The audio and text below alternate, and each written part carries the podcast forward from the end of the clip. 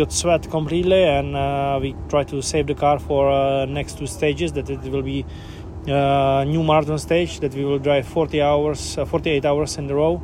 Uh, to try to finish 600 uh, kilometers uh, in the dunes in a row. Völlig in Schweiß sei er gekommen, sagt Martin Prokop nach der heutigen Etappe der Rallye Dakar. Dabei ist der Mittwoch eigentlich nur eine Übergangsetappe, so haben es die Organisatoren genannt. Alle warten nämlich mit Vorfreude, aber auch mit Bangen auf den Megamarathon, der an den kommenden beiden Tagen im leeren Viertel auf dem Programm steht. Trotzdem muss heute auch erst einmal absolviert werden. Fehlerfrei, schnell und mit der nötigen Taktik noch dazu. Es gibt also auch heute genug zu erzählen und genug zu hören. Im neuen Pitcast, dem Podcast eurer Lieblingszeitschrift Pitwalk. Herzlich willkommen von mir, Norbert Okenga.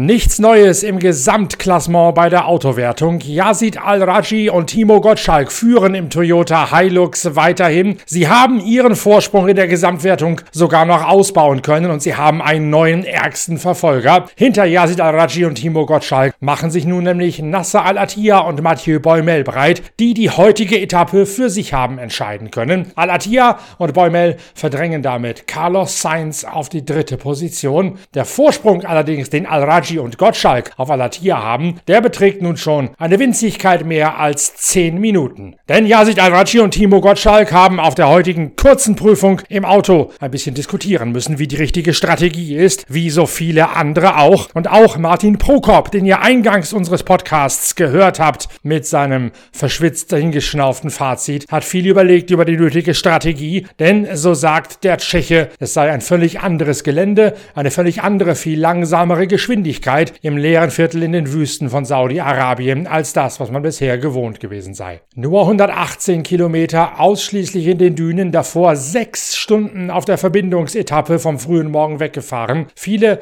gebrochene Dünen mit steil abfallenden Rutschhängen hinter den Dünenkämmen. Uh, it was uh short stage 118 kilometers but very difficult ones it was uh, 100% in dunes after a long road section in the morning uh, almost six hours uh, we we changed completely the territory. Uh, we we moved to the to the empty quarter to the dune sector of uh, Saudi Arabia. So it was a completely different pace. Uh, beautiful stage, but uh, from the beginning very difficult. Um, very uh, very like cutted dunes with um, a lot of driving and and a lot of drops, a lot of toboggans. Like it was really really difficult. So we got sweat completely, and uh, we try to save the car for uh, next two stages. That it will be uh, new marathon stage that we will drive 40 hours, uh, 48 hours in a row uh, to try to finish 600 uh, kilometers in the dunes in a row. So we just try to get ready and save the car, and the pace was very good. The the time in the end was excellent. So happy with the, uh, with the car. Uh er sei völlig verschwitzt gewesen und dabei sei es nur darum gegangen, das Auto für die nächsten beiden Tage zu schonen, wo es dann so richtig verrückt werden wird. 600 Kilometern in zwei Tagen bei einem Megamarathon ohne jegliche Mechanikerunterstützung und einsam auf mehrere Biwaks verstreut. Das steht ab morgen auf dem Programm. Martin Prokop zeigt sich dann mit seiner Zeit noch zufrieden, die ihn letztlich heute auf Tagesrang 11 ins Ziel geführt hat. Viel wird gegrübelt über die Ausgangslage für den morgigen Tag. Wann startet man am besten? Fährt man heute voll auf Angriff, wie Nasser Al-Attiyah es gemacht hat? Oder zieht man die Karte Sicherheit und Taktik, wie es Stefan Peter Ransel tat? Peter Ransel nämlich bleibt, bei, äh, bleibt aus freien Stücken fünf Minuten lang stehen, um morgen möglichst nicht allzu früh in die Prüfung hineinfahren zu müssen, sondern schon Spuren zu haben, an denen man sich orientieren kann. Das ist vor allen Dingen deswegen relevant, weil morgen und übermorgen bei diesem Mega-Marathon Autos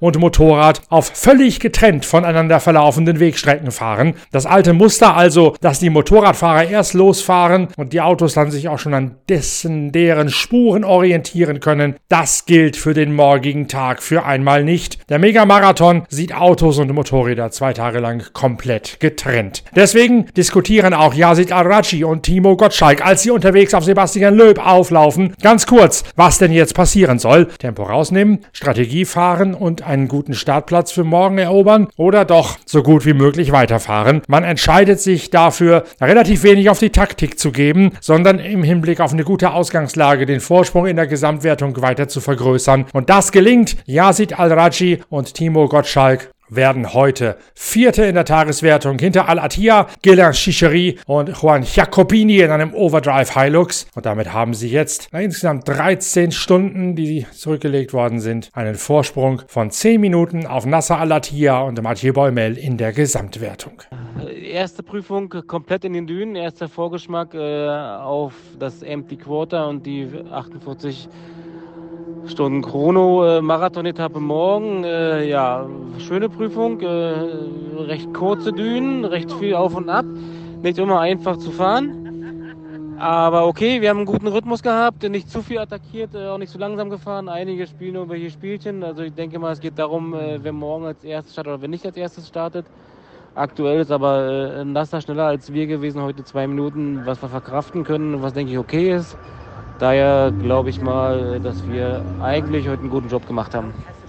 Seth Quintero und Dennis Zenz haben sich heute zurückgemeldet, nachdem die Mechaniker bis morgens um nach 4 Uhr geschraubt haben, um das Auto wieder flott zu kriegen. Bei den Zwischenzeiten sind Seth Quintero und Dennis Zenz teilweise sehr weit vorne mit dabei unter den ersten fünf und entsprechend zufrieden zeigt sich auch Dennis Zenz mit dem Fazit, obwohl sie ja aufgrund der massiven Strafzeit quasi außer Konkurrenz mitfahren, sind sie dann auch absolut bei den Tagesbestzeiten vorne mitzufinden. Bei uns lief alles gut. Wir sind für P24 gestartet. Wie es aussieht, P5 ins Ziel gekommen. War unser Ziel äh, für morgen. Äh, 48 Stunden Chrono. Haben wir eine gute Ausgangslage, äh, gute Startposition. Ähm, ja, Auto läuft wieder. Die Mechaniker haben die ganze Nacht gearbeitet. Äh, wir mussten leider äh, den Motor tauschen. 20 äh, Stunden Strafe. Ähm, ja, schade. damit ist unser unsere Gesamtwertung natürlich äh, Geschichte. Aber ähm, wir, wir können auch Stage Points gewinnen, wir können unsere Kollegen äh, unterstützen, die noch um die Positionierung kämpfen. Auch bei Dennis Zenz und bei Seth Quintero schwingt natürlich schon die hohe Erwartungshaltung und auch ein bisschen Unsicherheit mit im Hinblick auf den morgigen Tag. Ja, morgen 548 Kilometer, verteilt über zwei Tage, 48 Stunden Chrono Stage äh, Empty Quarter äh, Marathon. Es wird mit Sicherheit ein richtig hartes äh, Terrain sein, richtig harte Prüfung. Ähm, ja, wir warten jetzt mal das Briefing ab, was uns erwartet. Äh, sicherlich spannend. Der ein oder andere hat heute taktiert mit Startposition. Bike und Auto haben getrennte Routen. Äh, müssen wir uns mal überraschen lassen, was da morgen auf uns zukommt. Wir freuen uns drauf. Äh, wir können weiterfahren, wir können äh, Erfahrung sammeln, Punkte sammeln und äh, schauen, was die nächsten Tage uns bringen. Und auch das jüngste Duo im Reigen der Werksfahrer bei Toyota hat natürlich strategische Überlegungen angestellt. Ja, es scheint so, dass heute einige Leute taktiert haben. Ich habe gehört, Löb hat bewusst einen Waypoint ausgelassen, wurde mir gesagt, nicht bestätigt. Andere haben langsam gemacht. Bei uns bei den Autos ist es so, dass wir in der Reihenfolge starten, wie wir heute ins Ziel gekommen sind. Die Bikes umgekehrt, glaube ich, die Top 15 Rallye GP starten umgekehrte Reihenfolge. Wir starten so, wie wir heute reinkommen. Ähm, wir warten nicht allzu, allzu schwierige Navigation. Äh, ich glaube, das sollte morgen äh, machbar sein im Sand. Äh, aber nichtsdestotrotz ist natürlich von Vorteil, weiter hinten zu starten, zwischen P5 und 10, weil man sieht die Bremspunkte vor den Dünen, man, äh, der, der Kühn, Dünenkamm ist abgeschert äh, und da hat man als äh, Öffner äh, natürlich doch schon ähm, ja, ein bisschen einen Nachteil. Ich glaube, Nasser öffnet morgen. Äh, ich bin gespannt. Äh, wir, wir, schauen uns das aus der logischen Position an von hinten und freuen uns auf, da, auf, auf das, was kommt. Ja, danke Dennis Tenz, guter Hinweis. In der Tat das Gerücht, dass Sebastian Loeb ganz bewusst eine Viertelstrafstunde in Kauf genommen hat, um so einen ungünstigeren Startplatz für morgen zu ziehen. Das hatte ich auch von anderer Seite schon mehrfach gehört im Laufe meiner Recherche von dieser 120 Kilometer Prüfung. Spricht viel dafür, dass der alte Fuchs genau das gemacht hat. Er hat sich quasi an der Taktik von Peter Ronsell orientiert. Nur Peter Ronsell hat es offen gemacht. Er hat seinen Audi in die Landschaft gestellt und fünf Minuten gewartet, während Sebastian Löb einfach einen Wegpunkt, den er sowieso scheinbar nicht so richtig gefunden hätte, dann prompt ganz hat sausen lassen, die Viertelstunde billigend in Kauf nahm, um dann morgen später losfahren zu müssen. In der Gesamtwertung ist Sebastian Löb denn auch nur auf Platz 9 sein Rückstand auf Al-Raji und Gottschalk dermaßen groß, dass da in der Tat nicht mehr allzu viel nach vorne geht.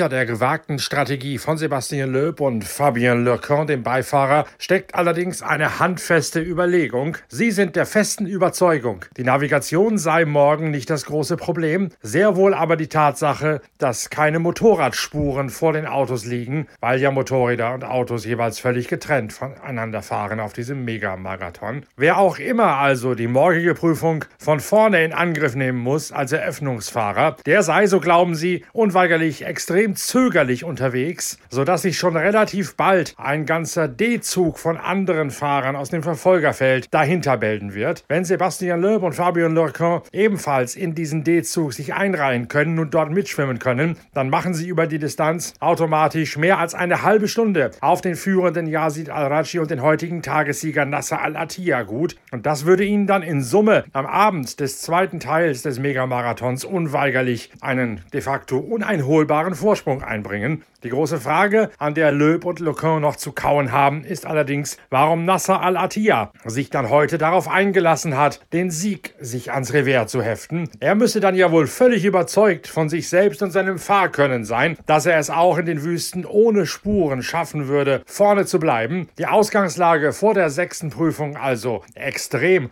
thrillerartig, zumal noch ein weiterer potenzieller Faktor mit hineinspielen wird, nämlich der Verbrauch. Heute im sandigen, aber noch nicht so tiefen Teil haben die meisten Autos zwischen 110 und 125 Liter auf 100 Kilometern verbraucht. Wenn das so bleibt, dann wird es für manche sogar knapp werden, den etatmäßigen Nachtankpunkt zu erreichen, ohne Dampf rausnehmen zu müssen.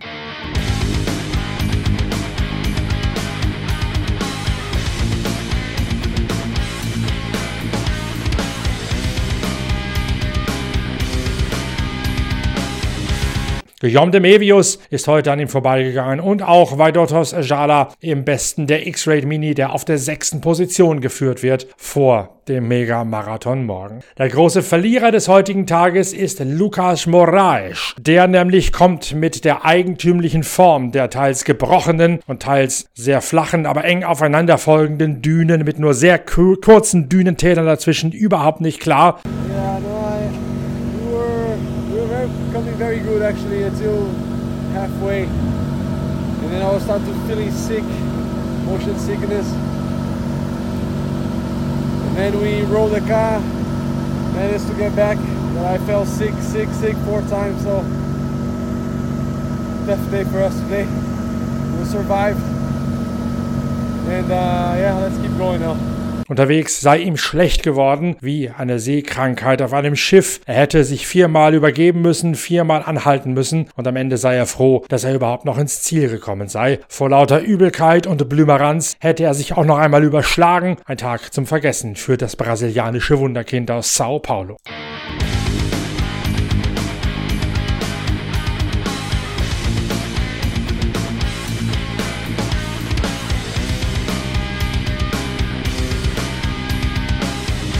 Bei den Motorrädern gibt es wieder einen Führungswechsel. Ross Branch aus dem Hero-Team übernimmt Platz 1. Der Tagessieg auf der ebenfalls kurzen Prüfung geht an Pablo Quintanilla vor seinem Honda-Teamkollegen Adrian Van Beveren. Toby Price aus dem KTM-Lager wird vor seinem australischen Landsmann Chucky Sanders Dritter. Ross Branch reicht die sechste Position vor Ricky Brabeck, um eben diesem Ricky Brabeck Platz 1 wieder zu entreißen. Die Strategie, die hinter der heutigen Herangehensweise bei den Bikern steht, eine völlig andere als bei den Autos. Den Motorrädern ist es relativ egal, dass sie eine andere Route befahren müssen auf dem Megamarathon. Entscheidend dort allerdings ist, dass morgen nicht in der Reihenfolge des heutigen Zieleinlaufes gestartet wird, sondern es quasi eine gestürzte Startreihenfolge gibt. Soll heißen, normalerweise eröffnet ja der jeweilige Tagessieger am Folgetag und legt die ersten Spuren in den noch jungfräulichen Sand. Morgen macht es der 17. aus der Rallye 1 Wertung, also aus der ersten Liga. Und dann gibt es von Platz 17 über Rang 16, 15, 14, 13 und so weiter absteigend in der Startreihenfolge.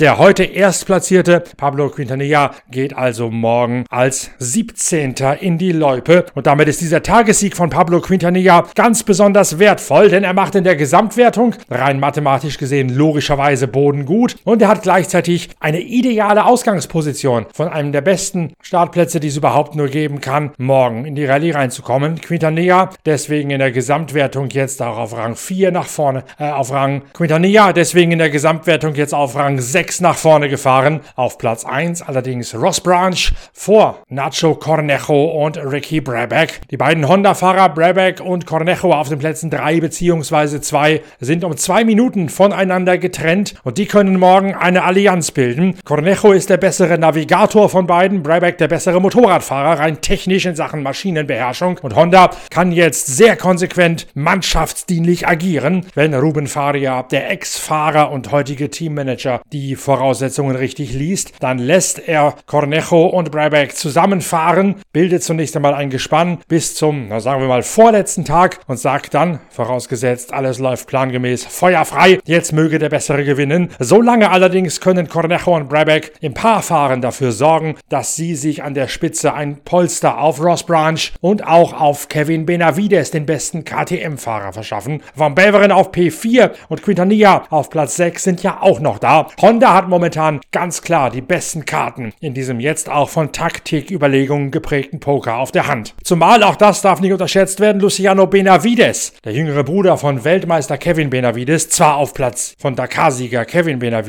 der jüngere Bruder von Dakar-Sieger Kevin Benavides, zwar auf Rang 7 geführt wird. Luciano Benavides, der Weltmeister aus Argentinien, wird allerdings 15 Strafminuten kassieren, denn er hat bereits angekündigt, dass noch heute Abend der Motor seiner Husqvarna gewechselt werden müsse. Der Grund dafür, er sei drei, vier Mal komplett ausgegangen, mutmaßlich weil er Staub gezogen hat und deswegen rechnet Luciano Benavides mit einem Motorwechsel und der wird mit 15 Strafminuten damit hinter Toby Price und auch hinter Chucky Sanders aus den Top 10 rausfallen.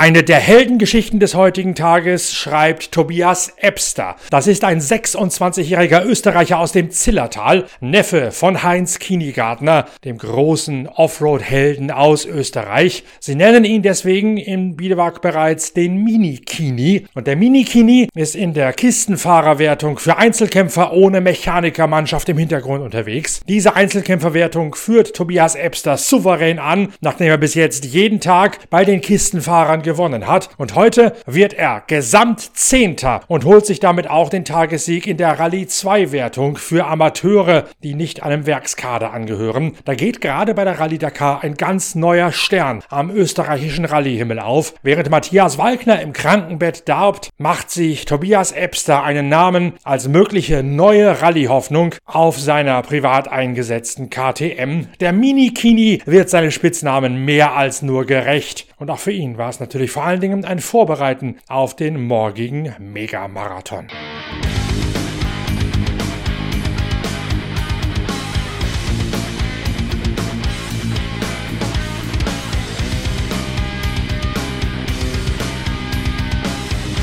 In diesem Megamarathon gibt's dann nicht nur getrennte Routenführungen und eine ungewöhnliche Startreihenfolge bei den Motorrädern, es gibt auch eine völlige Einzelhaft der Fahrer. Die sollen bis 16 Uhr fahren und immer dann und genau dann, wenn es 16 Uhr wird, müssen sie anhalten, sofort ihre Etappe beenden und dann in jenes der insgesamt sieben Biwaks fahren, das ihrem Standort um 16 Uhr am nächsten liegt. In diesem Biwak ist jeglicher Kontakt zur Außenwelt strengstens untersagt. Es wird also keine Kommunikation nach außen geben von den Fahrern, von den Beifahrern und es wird deswegen auch nur einen höchst schütteren Informationsfluss geben. Natürlich werde ich, Norbert Okenga, alles versuchen in bewährter Manier, um für euch Pitwalk-Leser und Pitcast-Hörer die letzten Informationen rauszuquetschen, bevor die große Isolationshaft aller Teilnehmer im leeren Viertel beginnt. Ob und wie das Ganze funktioniert, das muss man mal sehen. Ihr könnt sicher sein, dass ich an allen Stellschrauben drehen werde, um euch auch morgen einen guten, gehaltvollen Podcast mit O-Tönen zu bieten, denn schließlich sind wir mit der Zeitschrift Pitwalk und mit der Pitcast-Reihe klare Meinungsführer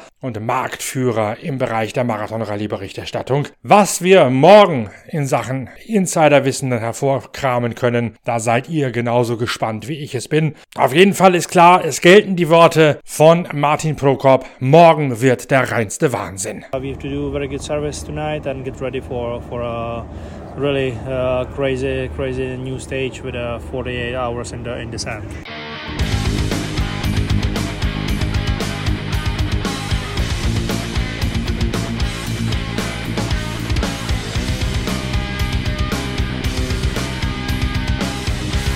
Ein Grund mehr, sich darauf zu freuen, denn schließlich ist die ganze Rallye Dakar ja genau genommen ein einziger Wahnsinn. Darum sind wir auch morgen wieder für euch da, in welcher Form auch immer. Bis dahin, tschüss, danke fürs Reinhören, euer Norbert Okenga.